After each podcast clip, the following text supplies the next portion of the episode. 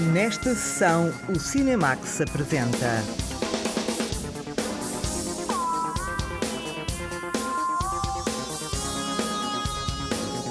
O Fim do Mundo, de Basil da Cunha, o filme que conquistou o prémio de melhor curta portuguesa no Indie Lisboa.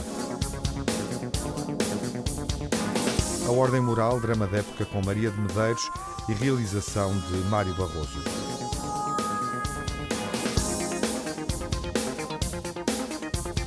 Como se filma em tempo de pandemia, reportagem numa das primeiras rodagens em Portugal com as condicionantes impostas pela Covid-19.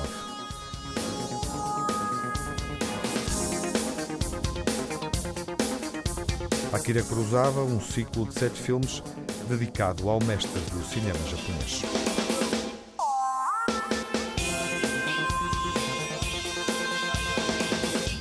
O fim do mundo fica na Reboleira. É lá que Basil da Cunha filma e encontra inspiração para o cinema que nos mostra. É até lá que vamos, com a Margarida Vaz, que nos apresenta a longa-metragem de Basil da Cunha.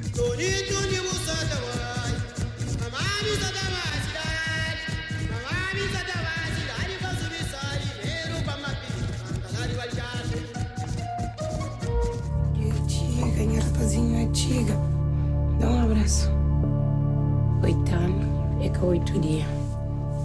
O homem.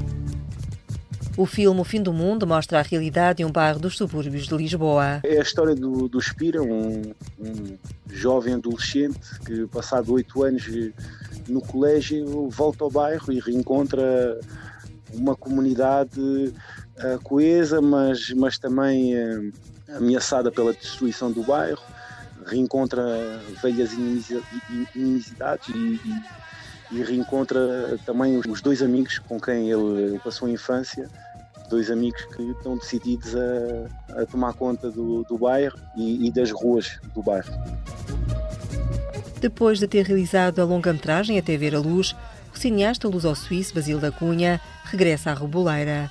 Sentiu necessidade de falar dos jovens e do fim da adolescência. O meu desejo era, era filmar com outra geração do que a minha e também com aquela urgência porque eu, eu estava a ver o, o bairro a, a ir abaixo, estava, estava, estava, a ver casas a serem destruídas e pensei que era fundamental uh, filmar uh, aquilo que podia ser filmado enquanto ainda estava de pé e, e fazer deste filme uma homenagem ao bairro e um filme sobre uh, o fim da, da, inocência. Então escolhi trabalhar com, com esses, três, esses três rapazes, os três protagonistas, que tentei retratar as lutas que, que eles travam, que essa geração trava. O filme mostra aquilo que muitos desses jovens são e, e nem sempre queriam ser e são forçados a ser, derivado às situações que, que eles encontram.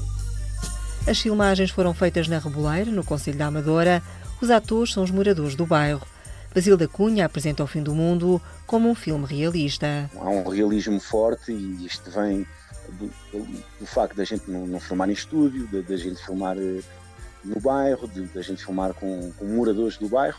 Uh, o filme tem, tem, tem aquela, aquela verdade, aquela realidade que só pode existir quando, quando o filme vem de dentro. E, é, e é, um facto, é um, é um facto neste filme. Este filme uh, foi feito com os moradores.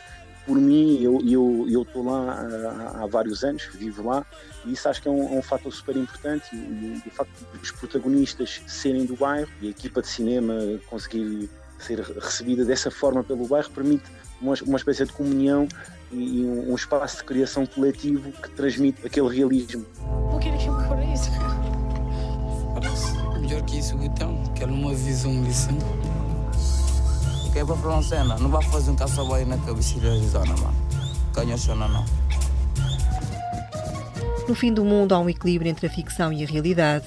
É um filme poético que oscila entre o drama e a comédia. É um filme que mostra uma realidade que é dura, certo, mas, mas é um filme com, com muita, muita comédia e muita poesia, porque eh, acho que isso tem a ver com, com, com o olhar que eu tenho sobre, sobre aquele bairro. É um bairro que eu amo e pelo qual tenho um, um imenso respeito e sempre procuro nos filmes que eu, que eu, que eu faço mostrar essa parte, porque na, na, na, naquela dureza né, também há sempre comédia, há sempre poesia e, e, e, acho que isso faz parte, isso também define este bairro que tem muita magia uh, e muito cinema.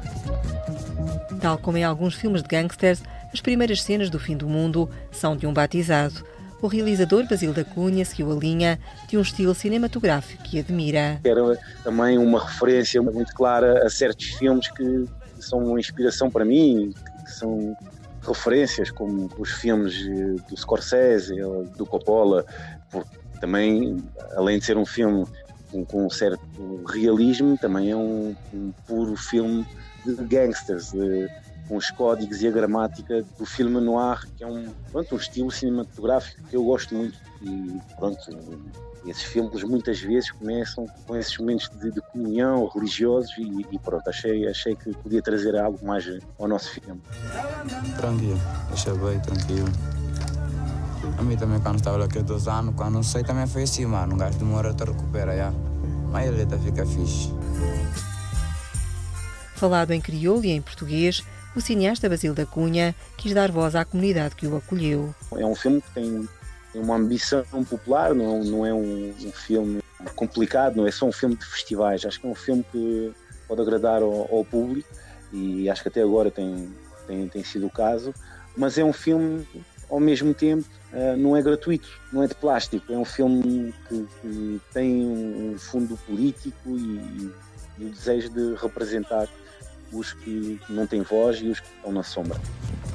O cineasta luso-suíço Basílio da Cunha tem a intenção de realizar um filme que seja a continuação do fim do mundo. Eu quero fazer a continuação deste filme, mas incluindo as outras gerações, eh, ou seja, a minha, incluindo também as mulheres do bairro, as mães, eh, as irmãs, que até agora não tiveram o lugar que merecem nos meus filmes. Vamos seguir a evolução desses três rapazes e dos outros moradores do, do bairro. Vai ser uma espécie de sequela. Tenho a ambição de, de, criar um filme que funcione como filme, sem, sem ser necessário ver o, anterior, mas que para quem viu o fim do mundo consiga ter uma, uma perspectiva diferente mais rica daquilo que é o caminho pelos quais esses jovens eh, podem ir. Distinguido no Festival de Cinema Indie Lisboa, O Fim do Mundo conquistou dois prémios, recebidos com grande satisfação por todos os que participaram no filme. Esses dois prémios foram uma recompensa magnífica eh, para nós, dá uma força para o filme, obviamente, porque vai destacá-lo, mas eu vejo que a nível da, da, comunidade foi um orgulho enorme. O filme em si já, já enche de orgulho os moradores uh, do bairro, mas aquele prémio veio só confirmar que o trabalho que temos feito tem tido bons resultados e, e acho que é muito importante para a autoestima da comunidade que nem sempre é falada pelos melhores motivos, infelizmente, porque é raro a imprensa destacar uh, aquilo que de bom se faz por lá e esses dois prémios foram para nós muito, muito importantes. O Fim do Mundo, uma longa-metragem de Basílio da Cunha, é uma homenagem aos moradores da Reboleira. Convido todas e todos a, a virem ao cinema porque temos um filme que representa uma realidade que teve pouco espaço até agora no, no, cinema português e claro, porque acho que é também um filme onde, onde dá para rir, dá para chorar e, e claro, conhecer um, uma realidade muito lisboeta que até agora esteve na sombra e então comparecem. Para que sonha? Temos de sonhar à noite para fazer dia. A periferia de Lisboa, filmada por Basil da Cunha. Olá, João Lopes. Olá, Tiago. Este é um filme que procura entender o espaço onde a história acontece. Um filme como O Fim do Mundo conduz-nos a uma curiosa observação de uma tendência marcante da produção cinematográfica das mais diversas paragens. Porventura, reagindo contra a aceleração e o esquematismo de alguma informação televisiva, há cineastas que apostam em contar histórias que valem um pouco ao contrário pela minúcia da observação, pela escolha de um outro tempo narrativo. E creio que Basil da Cunha é um desses cineastas. Ou seja, alguém que tenta devolver-nos a verdade física e anímica de determinados lugares fazendo ficção como quem faz um documentário. ou ainda fazendo ficção que integra a pulsação própria de um testemunho documental. Parece-me ser uma fórmula algo retórica e até formalista, com a câmara à mão, por exemplo, a ser menos um recurso narrativo e mais um exercício de estilo, a meu ver, algo esquemático e repetitivo. Dito isto, há que reconhecer que o fim do mundo consegue o essencial do seu projeto. E o essencial é construir uma espécie de reportagem dramatizada de um bairro da Reboleira, nos arredores de Lisboa, e do seu fim anunciado. Não me parece que o cinema se esgote na sociologia, mas é um facto que o fim do mundo consegue valorizar essa verdade muito primitiva das imagens, chamando-nos a atenção para as singularidades de um lugar, enfim, para os dramas e tragédias das suas personagens. Os formalismos de Basílio da Cunha impõem-se num filme onde o realizador pretende captar a verdade de um momento e de um lugar, a Reboleira, nos arredores de Lisboa. O Fim do Mundo, de Basil da Cunha, recebeu os prémios Árvore da Vida e melhor longa-metragem portuguesa no Índia Lisboa. Na banda sonora, escuta-se Pinta Manta, de António Sanches, cantor marcante da era dourada da música cabo-verdiana nos anos 70 e 80 do século passado.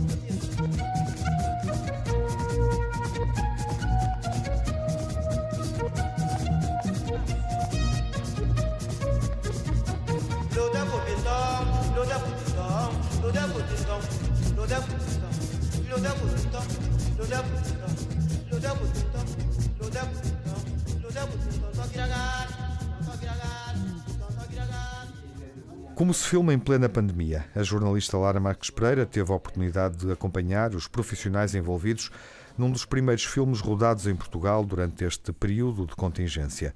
L'Enfant já foi filmado na Quinta da Cardiga, no Ribatejo, e correu tudo bem. A rodagem de um filme mostra como o cinema está vivo e a fazer planos para o futuro. Em plena pandemia, os desafios para filmar A Criança, escrito e realizado por uma dupla de jovens franceses e produzido por Paulo Branco, começaram muito antes de serem ligadas as câmaras. Silêncio, por favor, vamos filmar!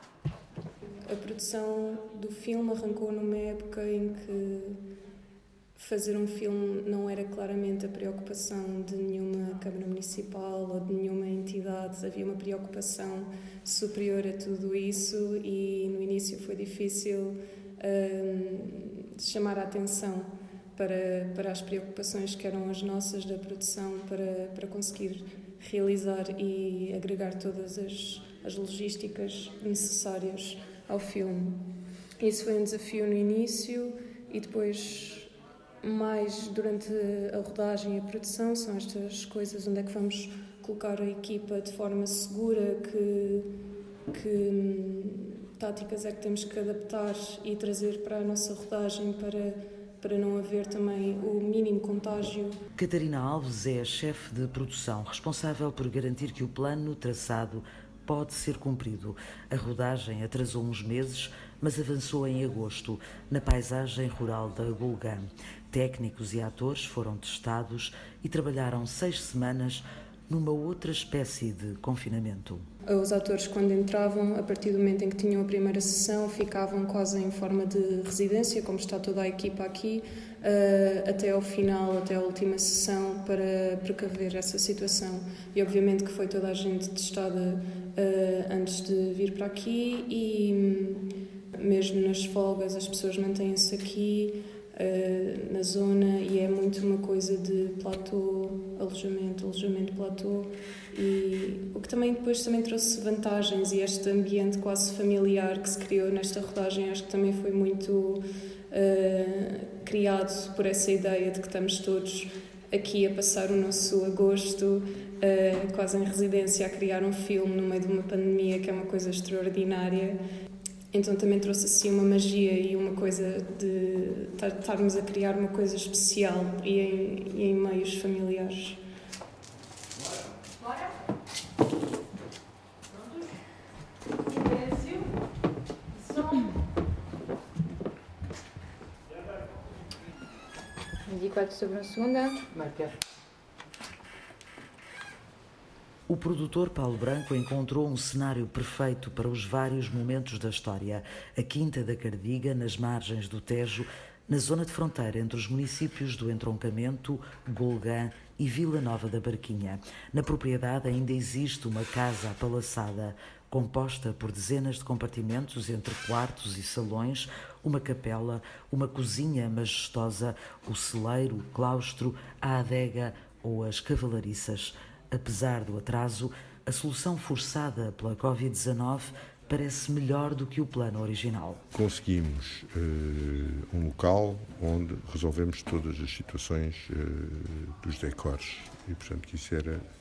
e numa zona que praticamente não estava afetada pela pandemia, o que dava alguma segurança. Por outro lado, uh, o, o, filme teve. inicialmente devia ter sido filmado em maio no norte, uh, noutra zona, perto de Famalicão, e portanto uh, tivemos que garantir que pudéssemos, filmar numa altura em que, com os atores que tínhamos previstos de início. E, sobretudo, o Gregor Rigado Bois, que é, é realmente um ator essencial para o filme, não só em relação à sua própria à personagem, como é um dos grandes atores franceses e que era importante que estivesse connosco. Um, portanto, tudo tivemos, nesse aspecto, tivemos uh, sorte, foi uma boa conjuntura. Ao longo de seis semanas, a criança foi ganhando vida e, em tempo de pandemia, o cinema deu provas de vitalidade, com regras bem definidas para evitar contágios. Evidentemente, há sempre riscos, eh, eh, mas realmente houve também da parte dos atores e da equipe, se quiseres, uma enorme disponibilidade para, para se concentrarem, não, não viajarem, não receberem a família estarem, se quiseres, num, num clima de, de segurança eh, para todos, que a responsabilidade é o que eh, eles todos sentiram e nós fizemos sentir, é que eh, se um corria riscos, quer dizer, estava a pôr em risco todos os outros. Portanto, eu penso que foi isso hum. A nossa preocupação. A jovem atriz, Alba Batista, não passou as seis semanas confinada na rodagem, mas ainda assim pôde experimentar o que significa estar mergulhada num filme sem contacto com o exterior. Uh, temos mesmo que viver numa bolha, temos que não nos podemos envolver com o mundo exterior de certa maneira. Uh, eu sou das que passei menos por isto porque eu cheguei mais tarde e, claro, fizemos todos o teste. Uh, depois estamos em três hotéis diferentes, se não me engano, mas uma grande parte da equipa, portanto, vamos para casa ainda com as mesmas pessoas, acordamos ao lado das pessoas, portanto, é. Uh, é um processo muito uh, normal do cinema, na verdade, estar, estar fechado nesta realidade, mas, mas estou a sentir mais intensivamente. João Arraes é um dos protagonistas a que se junta Albano Jerónimo, Maria João Pinho e até mesmo os técnicos que passaram para a frente das câmaras, numa cena com figurantes, mas que teve de ser repensada. Os contactos com o exterior são reduzidos ao mínimo e durante a rodagem tomam-se cuidados acrescidos. Por exemplo, na caracterização que ficou nas mãos da experiente Ana Lorena. Eu vinha prevenida com mais coisas do que eh, habitualmente. Eh, pronto, lá está, eh, luvas e máscaras, não sei o quê, mas no meu trabalho é muito complicado trabalhar com as, com as luvas e, portanto, é constantemente desinfetar, desinfetar as cadeiras de um ator para o outro quando chegam. Um, uh, e, e depois, sempre, desde sempre, uso umas bolsas para cada ator. Cada ator tem, estão então identificadas com os nomes, eh, tudo o que pertence àquele ator não muda para outro. Um agosto atípico para o mundo inteiro, mas na Quinta da Cardiga o cinema conseguiu fazer magia ainda antes de chegar à tela. Este ambiente familiar foi ótimo, uh, acho que filmamos tenho certeza que filmamos coisas lindas, estamos num decor incrível e acho que foi a melhor forma de passar um verão numa pandemia aqui também neste, neste espaço lindíssimo da, da Quinta da Cardiga com estas pessoas. Foi assim um sonho, acho eu. Num cenário cheio de história, com o Tejo bem perto, o cinema é sinal de esperança em contexto adverso. Dentro dos muros da Quinta, quase parecia que o mundo não tinha uma pandemia à solta. A rodagem de L'Enfant já terminou. Cinco semanas de filmagens, sem casos positivos de Covid-19, incluindo a presença dos repórteres do Cinemax, devidamente testados. L'Enfant é uma produção luso-francesa com elenco português. O filme foi rodado na Quinta da Cardiga, na Golgã.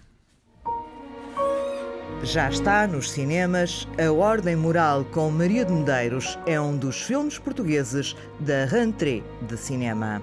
A Ordem Moral conta-nos a história de Maria Adelaide, proprietária do Diário de Notícias, que há cerca de um século desafiou as convenções familiares e sociais.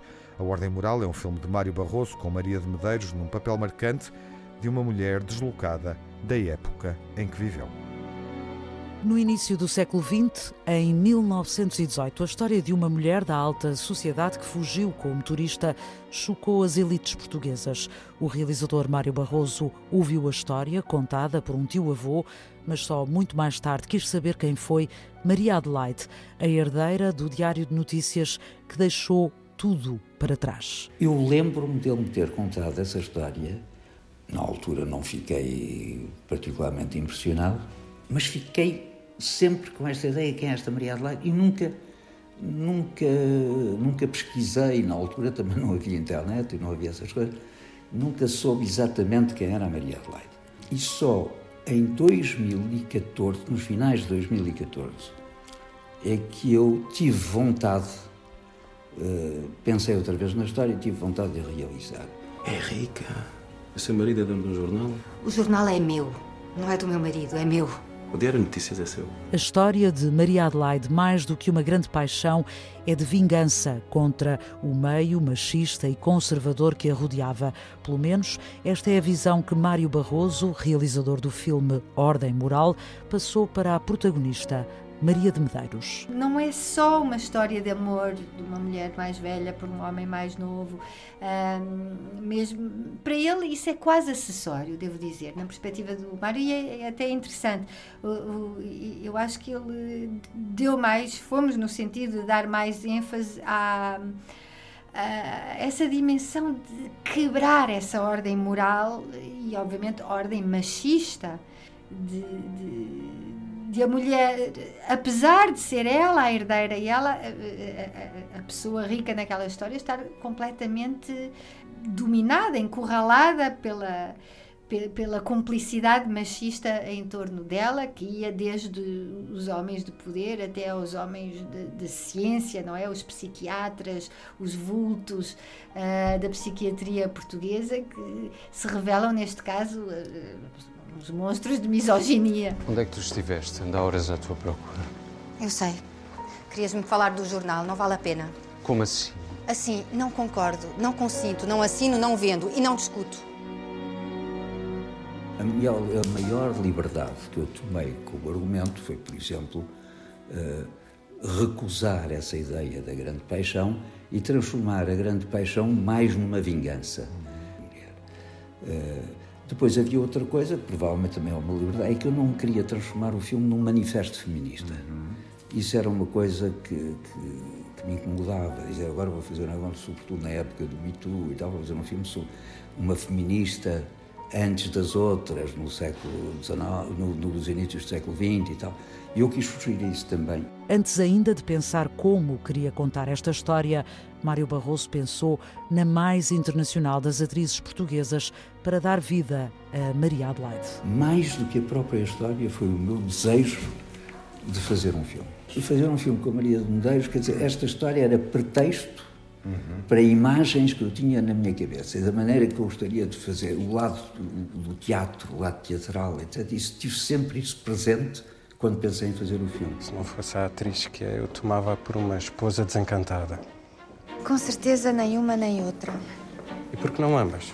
Maria de Medeiros regressa ao cinema português para interpretar uma mulher que fica para a história como alguém que ousou desafiar os cânones sociais da época e foi considerada louca, internada e incapaz de administrar os seus bens. A atriz considera que o caso de Maria Adelaide, que ocorreu há mais de 100 anos, ainda hoje pode encontrar correspondência. Quando a gente começa a falar entre atrizes, não há nenhuma que não tenha sido assediada a certo ponto. Não há nenhuma mulher que não tenha eh, conhecido o que é abuso de poder, de um poder machista. Uh, todas nós, uh, a certa altura, passamos por algo que reconhecemos, que podemos reconhecer nessa história, e é muito importante que tenhamos uma consciência uh, geral disso, não só as mulheres, mas os homens também, não é?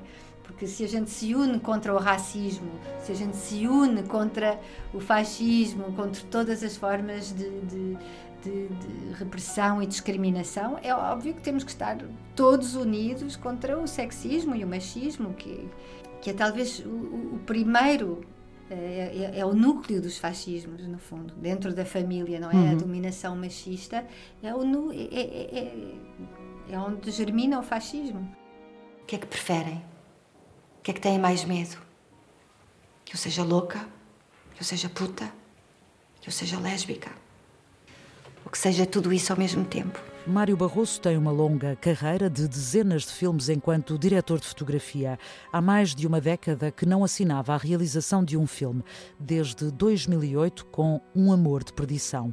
Agora volta a estar por trás das câmaras e novamente sob a alçada do produtor Paulo Branco. quer dizer, é sobretudo como eu pus em subtítulo e, e uh, o cor do Mário, e, quer dizer, uma, uma ideia nossa de pôr a história de uma mulher livre. Agora, uh, uma história de uma mulher livre no princípio do século, do século XX, uh, do meio social que era, e com todas aquelas batalhas, foi realmente é, fascinante, não é? Quer dizer, e acho que o Mário conseguiu dar um. dar. Quer dizer, eu estou convencido que o Mário. O filme está à altura do personagem, que isso é que era importante. No elenco estão ainda Marcelo Urguege, enquanto Alfredo da Cunha, marido de Maria Adelaide, administrador do jornal, João Arraes, o filho do casal, João Pedro Mamede, o motorista, e Albano Jerónimo, o misterioso companheiro de casa do chofer. Eu adoro uh, trabalhos onde tu és forçado a saber o lugar que ocupas. E, e, e, a ordem moral é exatamente isso: é qual é a tua função nesta história? O que é que tu vais tocar aqui? Então, ser o amigo do chofer, do, de alguém que tem ali uma coisa meio dúbia, que, que tipo de relação é aquela? Trabalhar estas nuances para mim é absolutamente delicioso, é de uma delicadeza absolutamente hum, intemporal. E o Mário, para mim, tem esta qualidade, é intemporal, que se reflete num plano, na beleza de um plano, na, na textura de uma luz, na direção dos atores. É tudo muito tranquilo. O Mário fala muito baixinho sempre que está a dirigir. E o Mário é muito delicado. Tenho uma, uma, admiração tremenda e uma sorte de poder fazer parte de um percurso de um homem que tem 130 filmes já. Portanto, é, sinto-me um sortudo e um felizardo. As subtilezas do cinema de Mário Barroso ajudam a contar os pormenores que não estão no texto, da história de uma mulher que afrontou o domínio masculino na sociedade portuguesa no início do século XX. Maria de Medeiros coleciona mais um grande desempenho, Ordem Moral é mais um bom momento do cinema português. É um escândalo português contado no cinema, a história de uma mulher desafiadora num retrato da sociedade portuguesa no período do Estado Novo. A Ordem Moral, com Maria de Medeiros, Albano Jerónimo, Júlia Palha, João Arraiais, já está em exibição nos cinemas. O melhor período da obra de Akira Kurosawa pode ser visto no ciclo de sete obras-primas, incluindo Os Sete Samurais e Ojimbo, filmes que voltam a ser exibidos em cópia digital restaurada. O ciclo apresenta cinco estreias absolutas nos cinemas portugueses. A memória final da sessão é dedicada ao mestre do cinema japonês. Quando se evoca Akira Kurosawa, dir-se-ia que todos os espectadores, até mesmo aqueles que apenas conhecem o seu nome, pensam em qualquer coisa de grandioso, espetacular, possivelmente trágico. Assim é, de facto. A sua obra, iniciada no início da década de 1940, justifica a aplicação daquela velha expressão que está longe de ser um mero rótulo, é mesmo para ser tomada à letra. Ou seja, este é um cinema maior que a vida.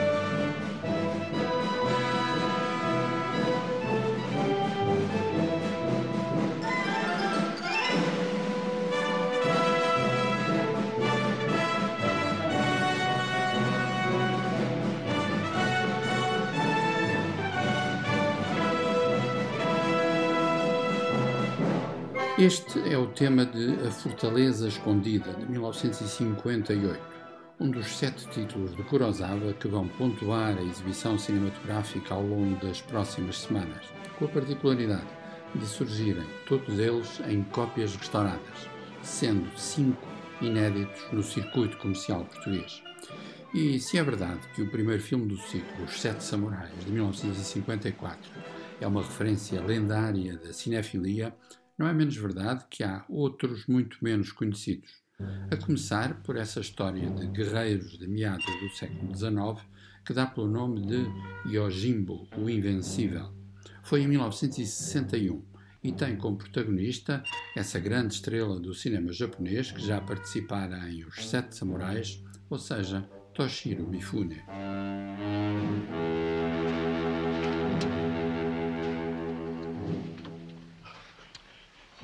このざまだ。だから言わねえこっちゃねえ。6人ぐらいじゃ手不足だ。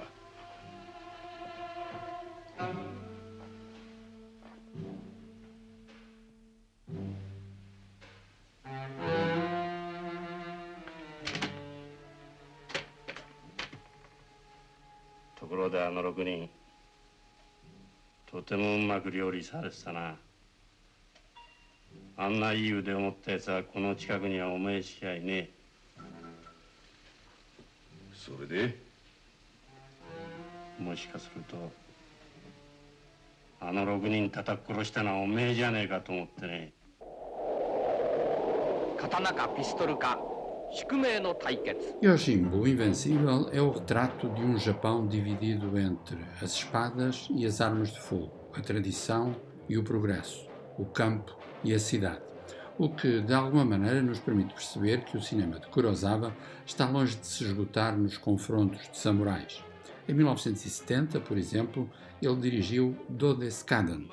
O título nasce da imitação do ruído de um comboio a passar e, uma vez mais, o cenário é citadino, neste caso, um bairro pobre com as histórias cruzadas dos seus habitantes e um clima dramático em que realismo e sonho se aproximam e confundem. Foi o primeiro filme a cores de Kurosawa.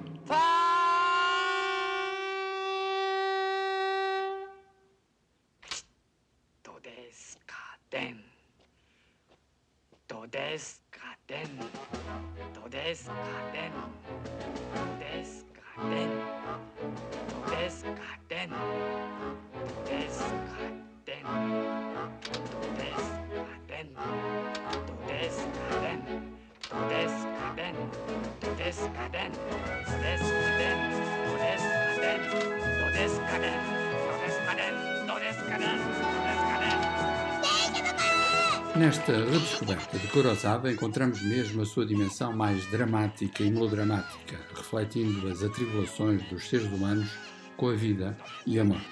Assim, por exemplo, em 1952, ele assinou esse filme admirável que se chama muito simplesmente Viver. No seu centro está um velho senhor, empregado de escritório em Tóquio, que descobre que tem uma doença terminal. O filme acompanha-o no misto de angústia e alegria com que refaz as suas memórias.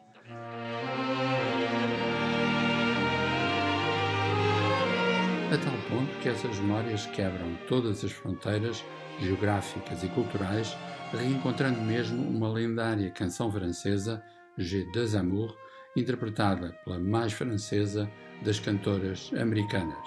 É ela, Josephine Baker. On décore delà des mers, là-bas sur le ciel clair, il existe une cité au séjour enchanté. Et sur les grands arbres noirs, chaque soir, vers elle s'en va tout mon espoir. J'ai deux amours, mon pays et Paris. Parole toujours, mon cœur est ravi, savane est belle, mais à quoi bon le nier Ce qui m'en sorcelle, c'est Paris, Paris tout entier.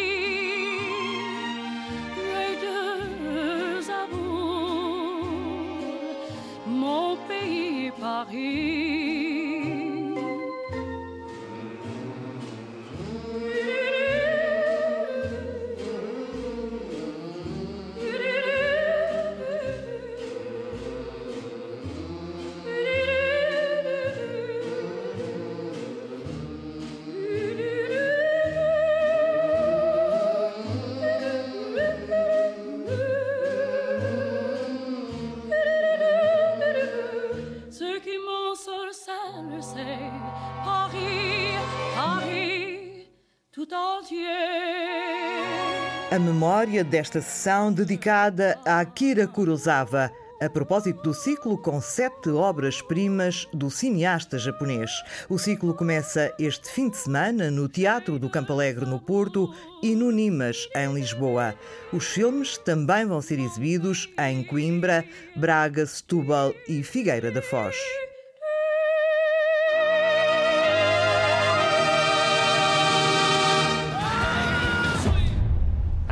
Peut-être emmener Kate faire une promenade Oh, j'adorerais. Um sonho pode durar mais do que um verão? Vous savez, euh, Alexis, c'est un gentil garçon. On veut l'aider parce que c'est notre fils et, et qu'on l'aime. Verão 85 é o mais recente filme de François Ozon. Vai estar em destaque na próxima sessão, quando estrear simultaneamente no Festival de San Sebastián e nos cinemas portugueses. ce qui est important, c'est pas ce qu'on fait ensemble. C'est moi que tu veux. Ça, c'est pas possible, Alex. J'ai besoin de comprendre ce qui s'est passé.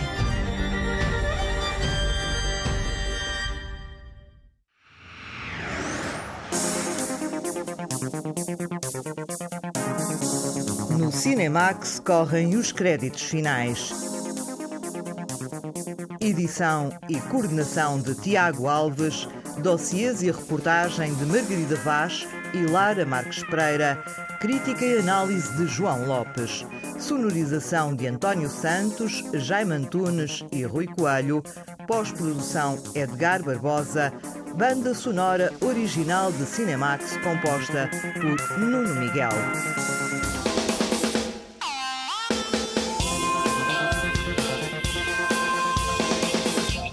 O Cinemax é um canal de cinema em português com sessões de curtas-metragens na RTP2, toda a atualidade na página digital rtp.pt barra Cinemax e também nas redes sociais.